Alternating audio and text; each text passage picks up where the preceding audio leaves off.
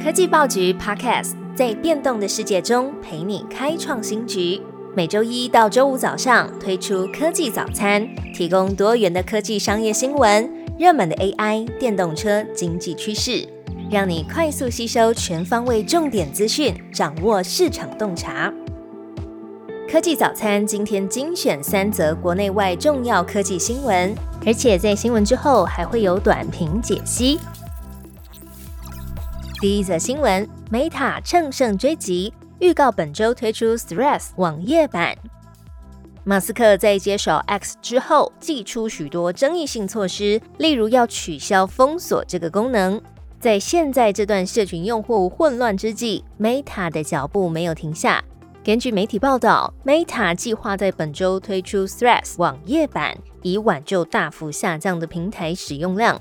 Instagram 负责人 Adam Mosseri 上周五就在个人的 Instagram 简介预告，网页版的 Threads 即将推出，目前已经在 Meta 进行内部测试。他表示，一旦准备好，就会和大家分享。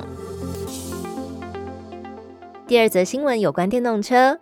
，iOS 十七新功能曝光，Apple 地图可以快速找出电动车的充电桩。苹果 iPhone 新一代的 iOS 十七正式版。预计会和 iPhone 十五系列一起上线。媒体 Nine to Five Mac 报道，iOS 十七会为电动车主提供一系列便利的新功能，让 Apple 的地图及时显示充电设施的可用资讯，包含特定充电站可用的总充电位数量，以及当前占用充电位子的数量，可以让车主更轻松找到充电桩。报道指出，其中的选项包含 Electrify America、Charge Point、特斯拉超级充电网络等等。这项功能虽然似乎只适用于支持 Apple Max EV 系统的汽车，但是报道预估未来会有更多的电动制造商采用。第三个议题有关 AI，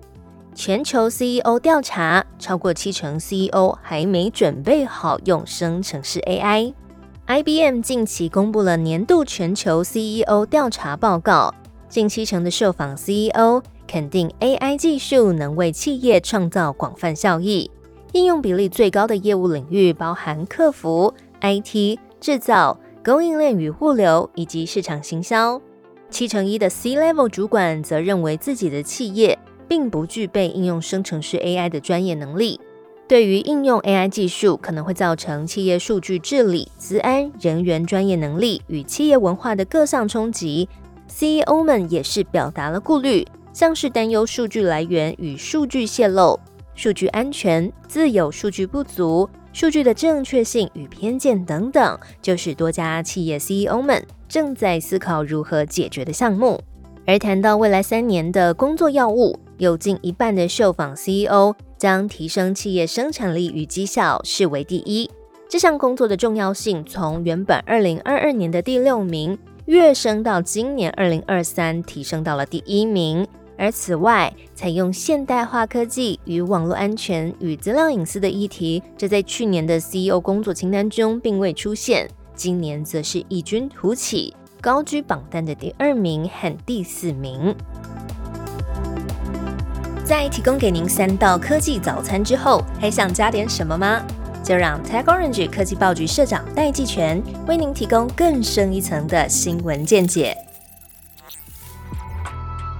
有一则新闻是 IBM 公布他们的年度全球 CEO 的调查报告，那这份报告引起我的注意的，特别拉出来跟各位听众朋友分享。第一个呢，是有超过七成五以上的 CEO 认为 AI 会对他们企业的生产力跟企业的产品和流程产生重大的影响。在这份报告中呢，台湾的 IBM 总经理李正义特别表示，现在是从 Plus AI 的时代正要进入 AI Plus 的时代，这个是企业级 AI 的未来。那什么叫做 Plus AI 到 AI Plus 呢？从今年年初到现在，大家都在讨论。AI 怎么样去提升我们的生产力？呃，甚至高盛有提出，每年都会有七趴的全球的产值会跟 AI 相关。但是 IBM 提出了一个新的观点，也就是说 AI Plus 会成为我们未来在思考 AI 服务的时候，直接从原生的这个 AI 特性去发展新的产品和服务。举个例来说，我们现在去这个呃网络上购物，我们通常会选定一个在品牌喜好度或是呃我们使用习惯上比较依赖的某一个电商平台。但未来当这些购物的 AI 越来越成熟的时候，我们也许不会知道。我们买的东西是跟哪一家电商平台买的？我们只会跟 AI 说我们想要买什么样的东西，价格范围是多少，甚至 AI 会根据我们的这个消费习惯和之前的使用行为，直接推荐我们应该要采买的东西。我们只需要跟他说 Yes 就可以了，后面的付款、物流、下单都会由 AI 来完成。这个就是从 Plus AI 到 AI Plus 的简单的一个范例。在我看来，这个是一个量变造成质变，质变即将造成另外一个新的量变的一个破坏式创新的转折点，提供给大家参考。如果各位听众朋友有什么想法，也欢迎在留言处跟我们大家分享你的想法。最好听的科技新闻都在 Tag Orange，锁定科技早餐，为你快速补充营养知识，活力开启新的一天。